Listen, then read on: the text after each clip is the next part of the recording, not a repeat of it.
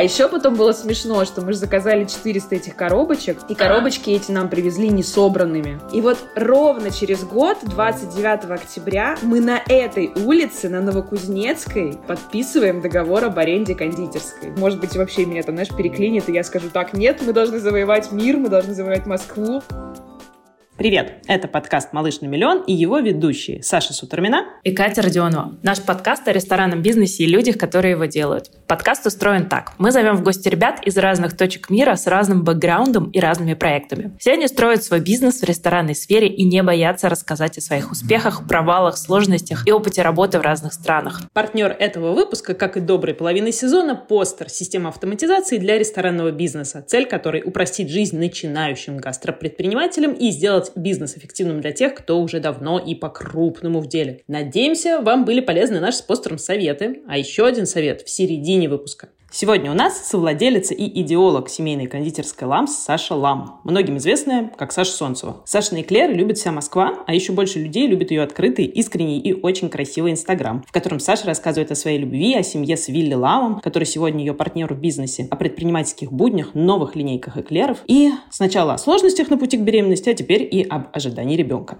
Саша, привет! Спасибо, что пришла. Привет, привет. Привет! Саш, мы с тобой знакомы уже лет, кажется, 8 или 10. Я, кроме личного общения, еще и активный читатель твоего инстаграма и твоих интервью. Но они все наши слушатели, как я и как Катя, она твой инстаграм тоже очень любит, даром, что живет в Португалии, тебя так хорошо знают. Так что давай начнем с короткого представления. Расскажи в двух словах, ламс — это... Ламс — это кондитерская эклерная, которая, в принципе, специализируется на пирожных, соответственно, на эклерах и на капкейках кейках, с которых я начинала. Маленькая кондитерская, семейная в Замоскворечье. И чтобы тебе не задавать в 155 раз одни и те же вопросы про то, как ты начинала печь, капкейки, эклеры, обозначим... Как ты уходила э, с работ, да. вот это вот все. Да, давай обозначим широкими мазками для тех, кто не знает, как все это вообще вышло. Началось все, наверное, когда я работала персональным ассистентом в компании Fisher Ambler. Соответственно, началось начала я по ночам, по вечерам печь, потому что была осень, хотелось э, мне чего-то уютного, комфортного, классного и так далее. И я начала печь. Почему-то нравились мне капкейки, они тогда только набирали вообще обороты, никто про них еще не знал в Москве. Я начала печь эти капкейки, приносить их на работу. Все привыкли, что у меня всегда есть что-то, чем я могу э, угостить, покормить и так далее. Потом я поняла, что мне очень нравится это делать больше даже, чем быть персональным ассистентом к тому моменту, моменту я перешла уже вместе с начальником в компанию РБК, тоже была персональным ассистентом. И в РБК я уже поняла, что, наверное, путь э, капкейковый по душе мне намного больше, и мне намного больше нравится работать на себя.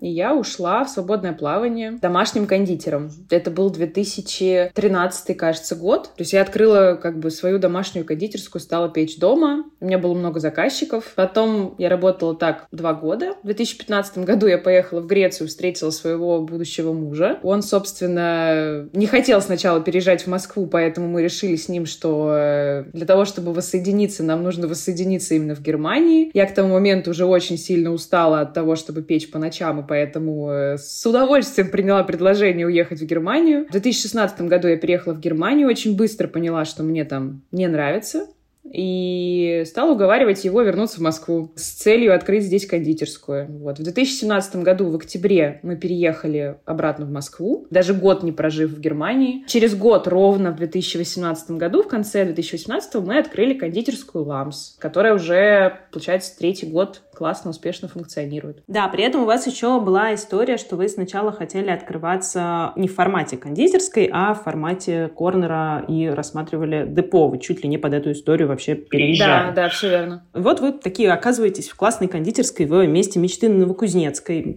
Я помню, у тебя супер трогательная история про то, как вы это место нашли в итоге. Каждую веху истории Ламс можно назвать супер трогательной историей. Так у меня складывается по жизни, что все как-то очень с какими-то космическими знаками и так далее. Слушай, а, кстати, а как тебе кажется, это потому что ты такой человек, и ты видишь в этом космические знаки и, ну, и вообще какие-то такие знаки судьбы или, или просто потому, что это так происходит? Тут история в том, что, конечно, я могу сказать, что у меня такая шикарная интуиция, и я вот чувствую, значит, знаки и так далее, но, блин, это же догадки, это же не стопроцентное знание, которое могу сказать, что вот да, я такой человек, который вот это все э, чувствует. Я думаю, что я просто замечаю это, обращаю на это внимание. Потому что, например, у Вилли э, папа, с которым мы очень любим общаться, он тоже очень любит рассказывать истории, и он также абсолютно из каждой, не сказать, что прям вау истории, может сделать классный рассказ. Он может подметить какие-то похожести, какие-то там переплетения судьбы и так далее, сделать из этого рассказ. И я, в принципе, когда его встретила, и когда я услышала, как он рассказывает, например, историю, как он встретил свою жену, я поняла, что все-таки мы, наверное, с ним похожи. И вот вы, значит, оказываетесь в этой классной кондитерской на месте мечты, на Новокузнецкой. Это какой был год? 18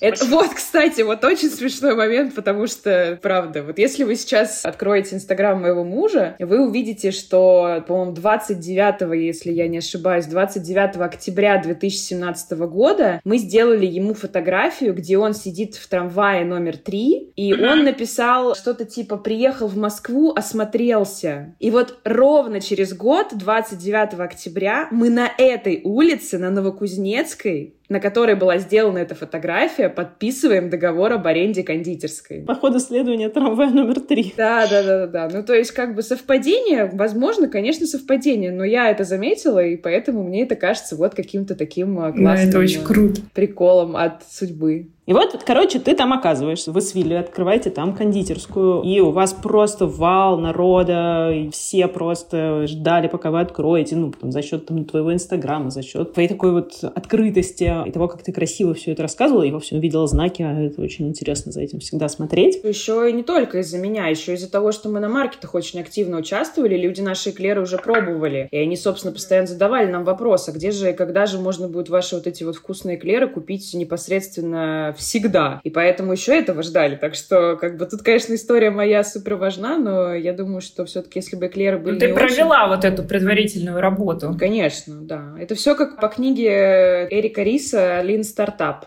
Сначала всегда тестировать идеи. Да, я помню, у вас все время на, на маркетах был прям out. Да, не не да, то, да. чтобы вся Москва попробовала эклеры, многие не успевали. это сделать, но очень хотели. И вот, наконец, спустя там вообще такой не быстрый путь, вы оказываетесь там, и вот сейчас я такой сделаю перескок. У вас случается кассовый разрыв из-за, как я понимаю, неправильно выбранной системы налогообложения. А как быстро... Ты можешь чуть подробнее про это рассказать? Потому что я помню, как у вас было много народу, как вообще все было просто круто, а потом оп, и почему-то все вообще очень сложно. Сейчас уже, оглянувшись назад, можно сказать, что дело было не в том, что мы неправильно выбрали систему налогообложения, а в целом, что мы лоханулись, не подумав о следующей вещи. Когда я пекла капкейки, торты дома, я была индивидуальным предпринимателем, у меня была система УСН 6%, то есть я платила 6% с доходов, расходы мои не учитывались. Так продолжалось до января 2019 года, потому что поменять систему налогообложения можно только один раз в год, и непосредственно вот в этот переход. Ну, собственно, когда год новый начинается, ты можешь начать с новой системы налогообложения. Как в крепостном праве.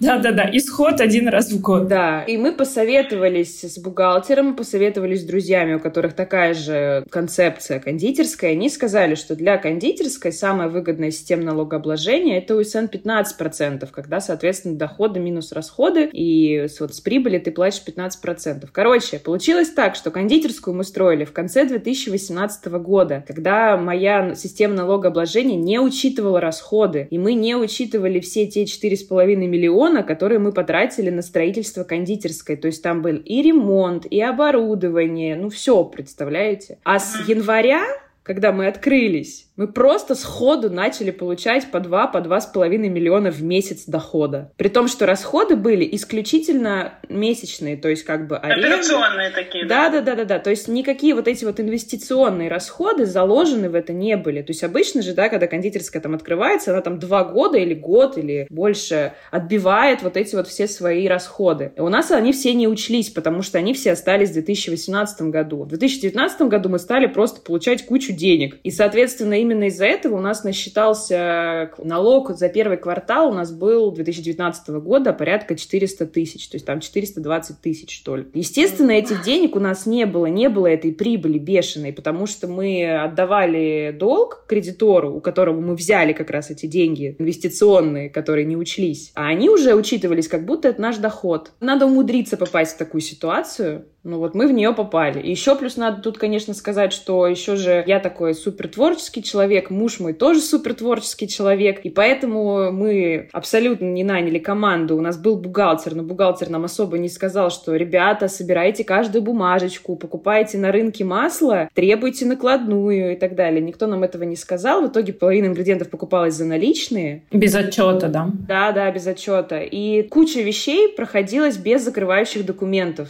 И в итоге все эти закрывающие документы, ну, все эти вот э, расходы без закрывающих документов, все это привело к тому, что у нас накопился этот долг. И еще плюс тут надо добавить, что как раз э, мы заплатили, получается, в апреле, кажется, это первый раз налог. И как раз в апреле получился первый спад. Совершенно логичный в кондитерской истории спад, когда в марте у тебя там февраль-март ты отрабатываешь праздники, а в апреле у тебя идет резкое снижение продаж. И мы к нему тоже не были готовы. Мы думали, ну все, нормально, справляемся справляемся, сейчас мы опять поднимемся, будет все хорошо. В итоге в апреле продажи были плохие, в мае продажи были еще хуже, потому что тогда еще границы были открыты, все уехали, никому не нужны были наши эклеры. И в итоге, да, к концу года в итоге у нас вот так вот набрался долг в 800 тысяч в итоге. Ты не чувствовала себя дурой какой-то? Я не чувствовала себя дурой, я себя бесконечно чувствовала дурой. Ну, у меня на самом деле, я до сих пор вспоминаю, что у нас сейчас тоже не самая легкая финансовая ситуация из-за там новой стройки, но я себя сейчас чувствую намного лучше, потому что тогда, ну, то есть у меня была первый раз в жизни прям настоящая депрессия диагностированная, потому что там помимо как раз-таки проблем со здоровьем, про которые вот Саша сказал в самом начале, у меня еще были вот, вот ощущения, что я какой вообще предприниматель? Я не предприниматель, а просто какая-то какашечка на палочке, которая вообще ничего не умеет, которая такая тут, э, ой, сейчас я открою кондитерскую, которая только умеет постики в Инстаграме писать, а ничего считать не умеет, никаких табличек у нее нет. Ты тогда написала довольно депрессивный пост про то, что вы рискуете закрыться и запускаете отряд Брэдселя. Историю с подарочными сертификатами. Я в тот день же его сразу оплатила. До сих пор, кстати, не забрала, я тут вспоминала. Я, кстати, по-моему, тоже оплатила и забыла. А ну а как не оплатить? Мы, мы тогда очень, кстати, мы постфактум уже очень-очень, ну так, ржали, что вы что-то знали, вы что-то знали, потому что когда случился локдаун, все бизнесы, естественно, там стали что-то запускать какие-то истории про подарочные сертификаты, какие-то вот поддержки. А ты такой, ну, а у Саши это было уже несколько месяцев назад. Да, а мы радовались наоборот потому что мы успели это запустить, потому что очевидно, что если бы мы еще и до пандемии до, дотерпели Дотянули. долгом, то тогда было бы совсем все плохо. Мы недавно делали интервью с ребятами из Сюры, из интеллигенции. Они запускали краудфандинг, собственно, настройку интеллигенции винного бара на Таганке. И мы как раз тоже обсуждали их эмоции, когда они решили это сделать. А у тебя вот не было ощущения, что вот краудфандинг, подарочные сертификаты, вообще об этом в открытую рассказать, это заш зашквар такой. Да, конечно, было. Но слушай, тут история про то, что, конечно, когда ты бизнесмен, и у тебя там есть э, куча бизнес-инструментов, ты учился, ты знаешь, как этим всем вертеть, то ты, наверное, не прибегаешь к таким зашкварным методам. Но когда у тебя кондитерская, это продолжение моей жизни, продолжение моего дела. Я на него положила все то есть там с 2012 года все в моей жизни вертится вокруг этих пирожных. Поэтому, когда ты понимаешь то, что у тебя сил нет вообще моральных, что самое важное, моральных, потому что любой творческий человек для того, чтобы он горел, у него должно быть топливо. А тут топлива просто нет вообще. Ты чувствуешь себя неудачником, ты понимаешь то, что тебе придется закрыться, у тебя как бы 15 человек, которые работают на тебя, которые ну, от тебя зависят. Я молчу про то, что вы вбабахали энное количество денег в ремонт, и самое это обидное, что кондитерская успешная, что она хорошо работает, у нее операционная деятельность вся супер, то есть как бы она сама себя окупает, она приносит прибыль, все хорошо. Но вот этот долг, который затянулся, его надо куда-то убрать, Вот надо его куда-то списать. Когда у нас э, в апреле, в мае появился первый вот такой вот спад продаж, мы с Вилли тогда уже начали говорить про подарочные сертификаты, про депозиты. Типа, давай продадим, дадим какую-нибудь классную скидку, чтобы люди сейчас купили, например, а потом на Новый год они могли купить там подарки своим близким, а сейчас они вот сэкономят. Таким образом дадут нам вот эти вот деньги для деятельности, в общем. Но я тогда Вилли сказала, что, понимаешь, как бы это не должно быть местечково и зашкварно. Это должна быть история с легендой, она должна быть очень красиво упакована, она не должна быть, что просто мы сейчас распечатаем на листочке А4, что вы купили подарочный сертификат от компании LAMS. То есть для меня было очень важно, чтобы это все было сделано очень красиво, чтобы это ощущалось, что это профессионально. И поэтому, собственно, там получилось то, что мы придумали этот, вообще всю эту... Отряд.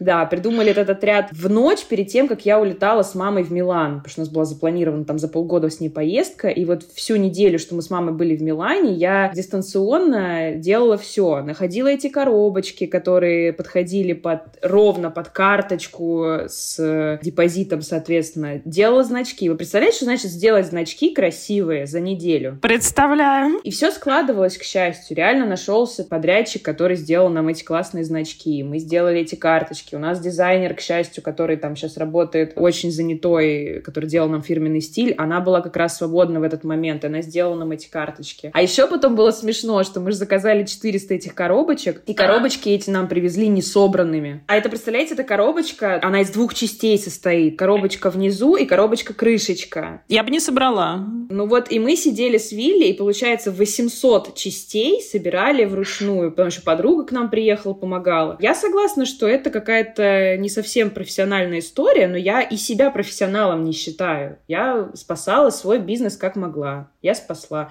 Я считаю, что это была очень классная история, несмотря на то, что до меня до сих пор долетают отголоски всякого хейта с ним связанного, но... А был хейт? Да ладно? Да, конечно, был хейт. Слушайте, ну я же очень открытый человек в Инстаграме. Я в декабре, получается, за месяц до этой акции ездила, блин, к семье мужа в Германию, понимаете? А потом я с мамой поехала в Милан, и мы поехали в Венецию и пили апероль, и я все это выкладывала. И люди такие, ага, значит, ты ездишь по заграницам, а тут у тебя денег не хватает. Мамкина бизнесмена. Да, ровно, ровно прям один в один, да. Ну, то есть там и на Яндекс картах появились э, из разряда э, эклеры говно, умеют только попрошайничать. Ужас какой. Такие вещи. А откуда, как тебе кажется, этот хейт? Почему он Это прилетает? злость какая-то, это прям злость. При том, что у тебя очень крутой открытый инстаграм, в котором ты не то чтобы учишь жить, а в котором ты просто рассказываешь о том, что происходит. Ты не лайф-коуч. Там две триггерные точки сработали. Первая триггерная точка, что я открыто попросила о помощи, что в нашей стране, в принципе, не принято. А второе, то, что я путешествовать люблю. Это очень больная точка. Люди думают, что путешествие — это очень много денег. Я еще первое время пыталась отмазываться и говорила, что, ребят, как бы я поехала к семье мужа, купила билеты на мили аэрофлота. Я не потратила там денег. То есть я туда... Еще и оправдывалась. На, на Отчитывалась. Мне было где жить. У меня были накопленные мили. Я купила там эти билеты еще в сентябре. И с мамой, соответственно, мы поехали. Там я всю жизнь маме, ну как не всю жизнь, конечно, но там маме раз в год э, дарю эту поездку. И мама, видя ситуацию и понимая, что поездку она отменять не хочет, она сказала, Сашуль, я за тебя заплачу. Но люди-то видят другое. Не, но если ты просишь деньги, будь добра,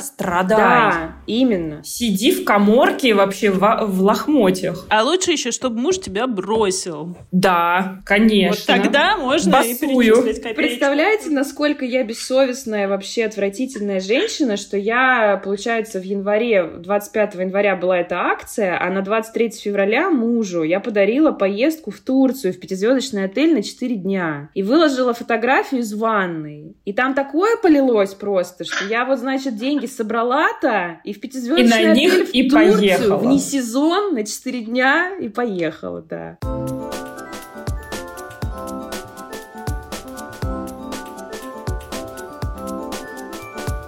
Полезная пауза от нас с Сашей и Постер. Саш, я давно слежу за Сашей и ее проектом. Мне нравится ее умение прям вот говорить о проблемах и, главное, решать их. Да, для этого надо иметь большую смелость. Не каждый сможет рассказать, скажем, о кассовом разрыве. А между тем он случается со многими в нашей сфере. Да, это точно. И причин на самом деле тому много. Закупили, например, что-то слишком много и заморозили деньги в этой покупке. Неправильно посчитали расходы и доходы, не учли сезонность и так далее. Ага, а еще бывает Париж на крыльях успеха, успеха, круче гостей, все вокруг радуются. Чтобы держать все под контролем, нужна система учета, которая помогает ориентироваться и фиксировать все расходы и доходы, выгружать отчеты по движению склада, следить за задолженностями поставщикам и смотреть актуализацию кассовых смен. На самом деле постер может помочь во всем этом и предупредит, когда какого-то продукта остается в минимальном остатке, чтобы успеть его дозаказать, а не покупать тонны какого-то продукта и замораживать средства. А еще у постера работает техподдержка 24 на 7, и менеджеры всегда помогут и расскажут, как что настроить. И даже проведут онлайн-обучение для бухгалтера. Кассовым разрывом нет, учету и контролю да. Для наших слушателей бонус от постер. По ссылке, которую мы прикрепим в описании, постер дает целых 30 дней бесплатного тестового периода. Хватит, чтобы изучить все эти и не только эти возможности системы и выбрать тариф для своего проекта. Спасибо постеру!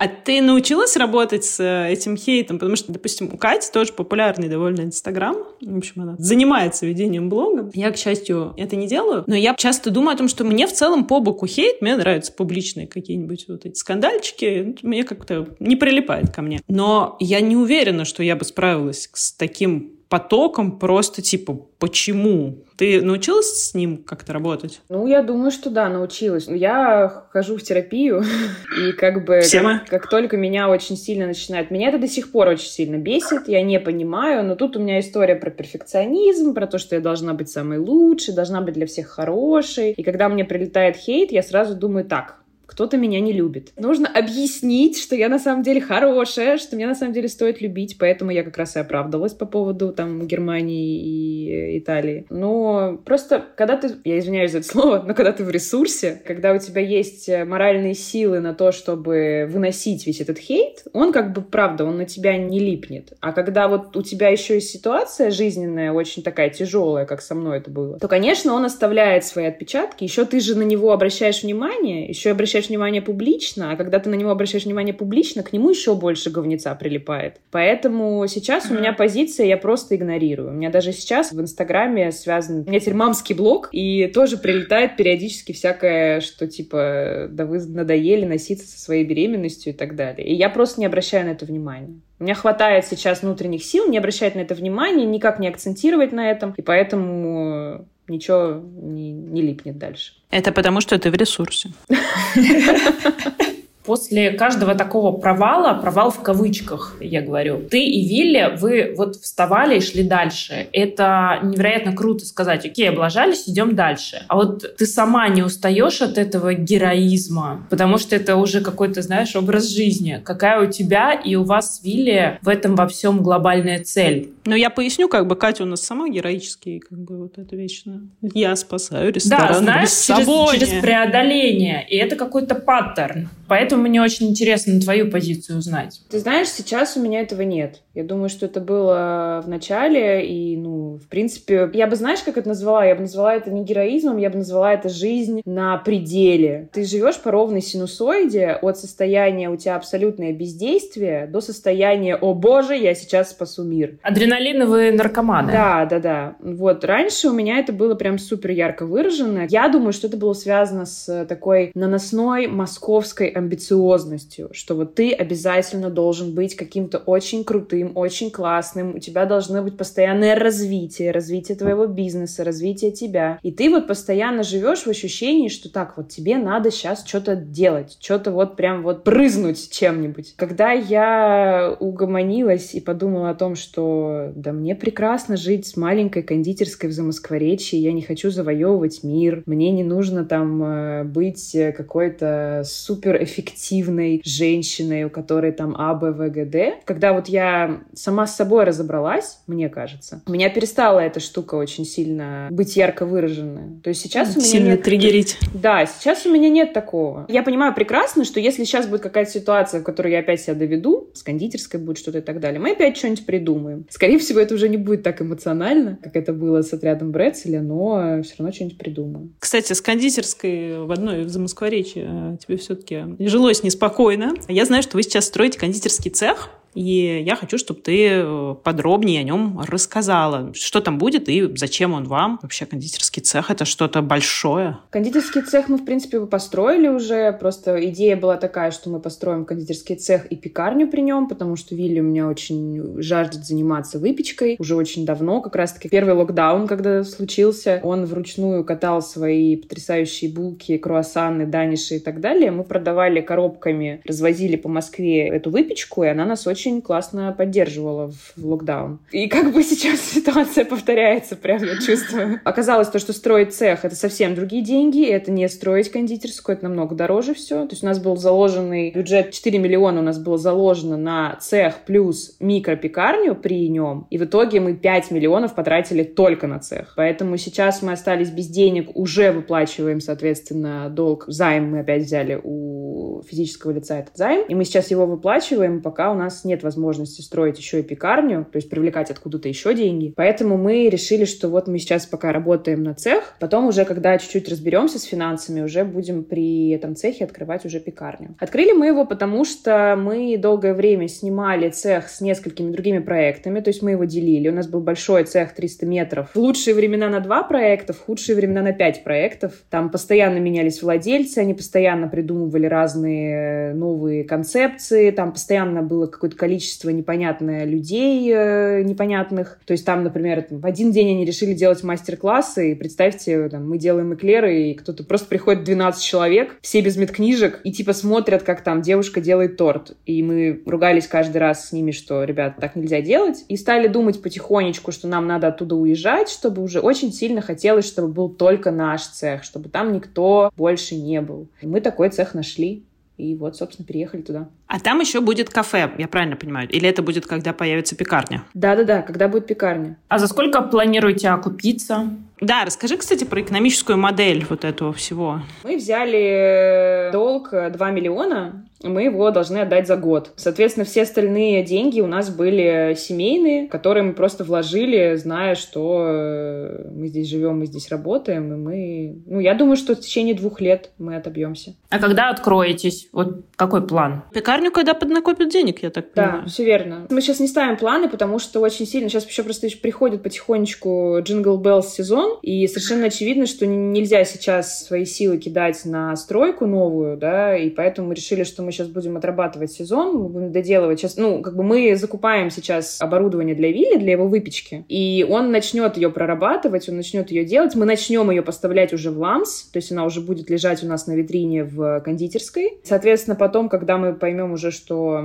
именно этот сегмент бизнеса, конкретно булочный, приносит эти деньги новые, вот эти деньги новые мы будем пускать на то, чтобы построить там микропекарню, но там прям, правда, мы хотим там поставить витрину, типа, и два столика, и все. То есть там ничего не будет, там такая будет история, как это, ну, у нас называется это ламс фабрик, там будет такая открытая фабрика, то есть ты заходишь, ты видишь, как делают эклеры, ты видишь, как делают слойку, и ты при этом можешь взять булочку, посидеть, попить кофе. Там не будет такой вот прям истории прям про посадку, про кафе. Просто забежал, купил булочку с кофе, посмотрел, как эклерчики глазируются, и побежал дальше. А я правильно понимаю, что вы берете в долг, но это не история про инвестиции, про инвестиционное отношение, про поиск партнеров. То есть вы сами, это ваш бизнес с Вилли. А почему так? Это такая ваша сознательная позиция же? Я думаю, это сознательная позиция. Мы отдаем себе отчет, какие мы на самом деле мамкины бизнесмены. И я понимаю, что историю с инвестициями мы просто не вытянем, потому что она сложнее, потому что там нужна и отчетность, нужно, чтобы, ну, как бы, в любом случае человек, там, ты должен и отчитываться, и отдавать ему часть прибыли, и вообще должен держать его в курсе, как развивать. Ну, я понимаю, что инвесторы бывают разные, но вот как-то так. И мы решили, что нам намного комфортнее, чтобы все было только в наших руках, чтобы никто над нами не стоял, и никто не говорил нам, в какую сторону двигаться, и никто не говорил нам, ребят, надо поднажать, или наоборот, наоборот, наоборот, вряд ли. Ну, в общем, мы не хотим вот этого давления извне.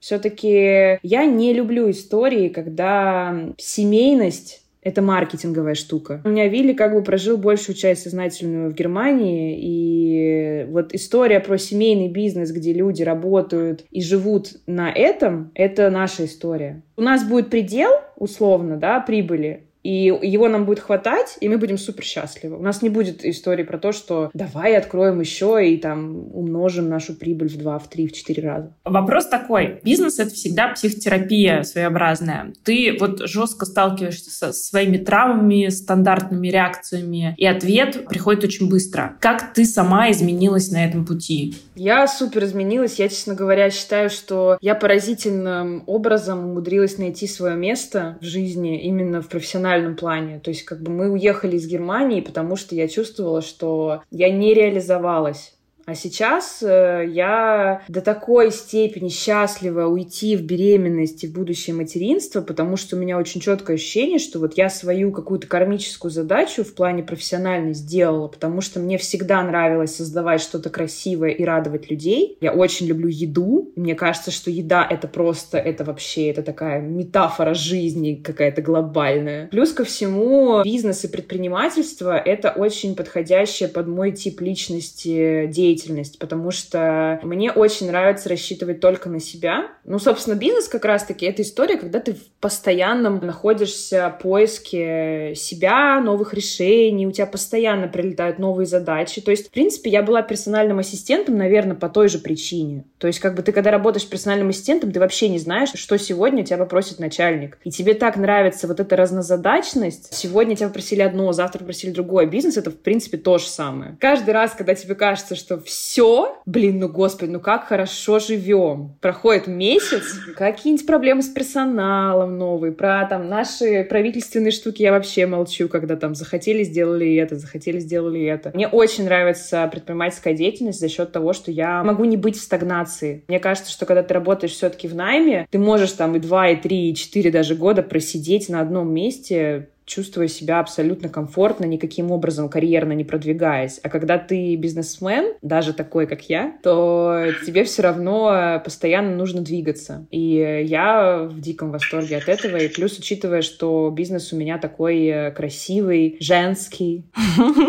Ресурсный. Ресурсный, да. Ну, то есть я, правда, у меня даже, мне очень приятно, когда, например, моя мама или моя сестра приходит в мою кондитерскую, она смотрит на наших гостей и говорит, Саш, вот как вот вам удалось удалось. Мне кажется, вы собрали просто лучших людей Москвы. Просто к вам приходят люди, которыми мы хотели бы, чтобы была населена Москва. Это там вежливые, которые улыбаются, ну, такие небуки. И мне кажется, что это заслуга наша с мужем, потому что мы сами такие, и мы притягиваем таких людей. И, собственно, очень я радостная, счастливая на своем месте. А вот на самом деле про долгожданное прибавление. У меня нет детей, но когда я задумываюсь об этом, у меня все время появляются две мысли, ну, они похожи. Первое, это что, если я захочу заниматься только ребенком, а не всеми вот этими своими проектами, от которых я кайфую, а проекты, ну, не могу же я их бросить. И второе, а если я не то чтобы захочу, а наоборот, захочу продолжать заниматься всеми своими проектами, но ничего не смогу сделать с тем, как много времени мне потребуется тратить на ребенка, и все пойдет вообще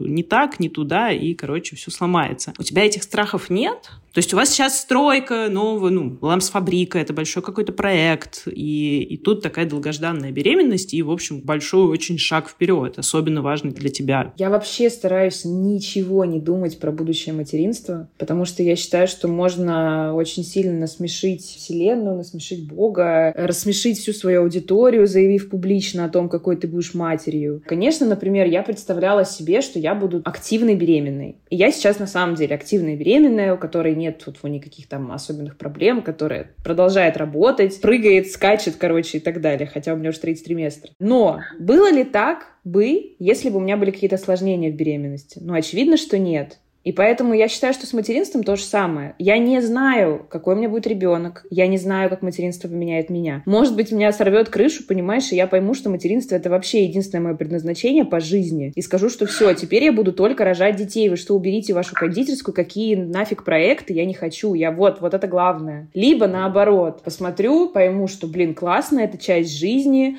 но ребенок придаст мне там больше уверенности, больше сил, и я наоборот захочу еще открыть. И вот как раз-таки, может может быть, вообще меня там, знаешь, переклинит, и я скажу, так, нет, мы должны завоевать мир, мы должны завоевать Москву, ламс должна быть в каждом районе и так далее. Мне нравится жить с ощущением, что я ничего не контролирую. Ну, вот в этом плане, в таком глобальном. Mm-hmm. Как будет, так будет. Конечно, у меня есть представление о том, какой бы я хотела быть мамой, но мне задают очень часто этот вопрос в Инстаграме, и я каждый раз на него упрямо отвечаю, я не знаю. Как будет, так будет. И я думаю, что на самом деле, если тебе вот задать этот вопрос сейчас, ты просто спросила, что вот типа я не знаю, как будет, mm-hmm. если у меня появится ребенок. Я думаю, что ты тоже не сможешь э, ответить на вопрос, что будет э, со мной и что будет с моим ребенком. Конечно, и более того, когда ты смотришь на всех подруг, кто родил вокруг, ты такая, э, про тебя я думала вот так, а про тебя я думала вот так, и все вообще получилось наоборот. Все не так. Мы хотим тебя спросить про книгу. С ней тоже какая-то очень интересная история. В какой-то момент ты сказала о том, что пишешь книгу, потом договаривалась или тебе само пришло издательство, предложило написать. Сейчас расскажи, что с книгой происходит, будет ли она, будет ли она уже после того, как вас станет? Ну, она поставлена на паузу. Ну да, ты права. У меня просто изначально ко мне пришло издательство и сказала, что они хотят вообще книгу рецептов. Сначала обрадовалась, типа, вау, ура, книга, а потом такая, о, книга рецептов. Нет. Я отказалась. Потом ко мне как раз-таки после истории с отрядом Брэдсли ко мне пришел другой редактор из того же издательства и сказала, что она хочет книгу про ламс именно про путь. И я начала ее писать, но она прям очень сильно заглохла, потому что я человек, э, которого нельзя критиковать в моменте, потому что я прислала там первые несколько глав, и она сказала, что это все не то. Я не так себе это представляла. И я, честно говоря, прям очень сильно после этого прям сжалась и подумала, а я по-другому не умею. Если это не то, значит, я и не буду писать. Вот. И хотя редактор у меня уже в определенный момент понял, что она допустила там ошибку именно в этом плане, она сказала, что нет-нет-нет, ты меня неправильно поняла, я на самом деле очень наоборот хочу, чтобы ты делала так, как ты хочешь, я не хочу ломать своего автора и так далее, но как бы момент уже был упущен, и она вот как-то осталась пока еще на каком-то таком зачаточном этапе. Вот. А после этого, на самом деле, мне же еще предложили написать книгу про бесплодие. Для меня она намного интереснее, как как часть там жизненной миссии, чем книга про Ламс. Потому что книга про Ламс — это как бы, ну, история такая, как девочка из маленького города открыла кондитерскую в Москве. Она такая достаточно банальная. Я могу представить себе,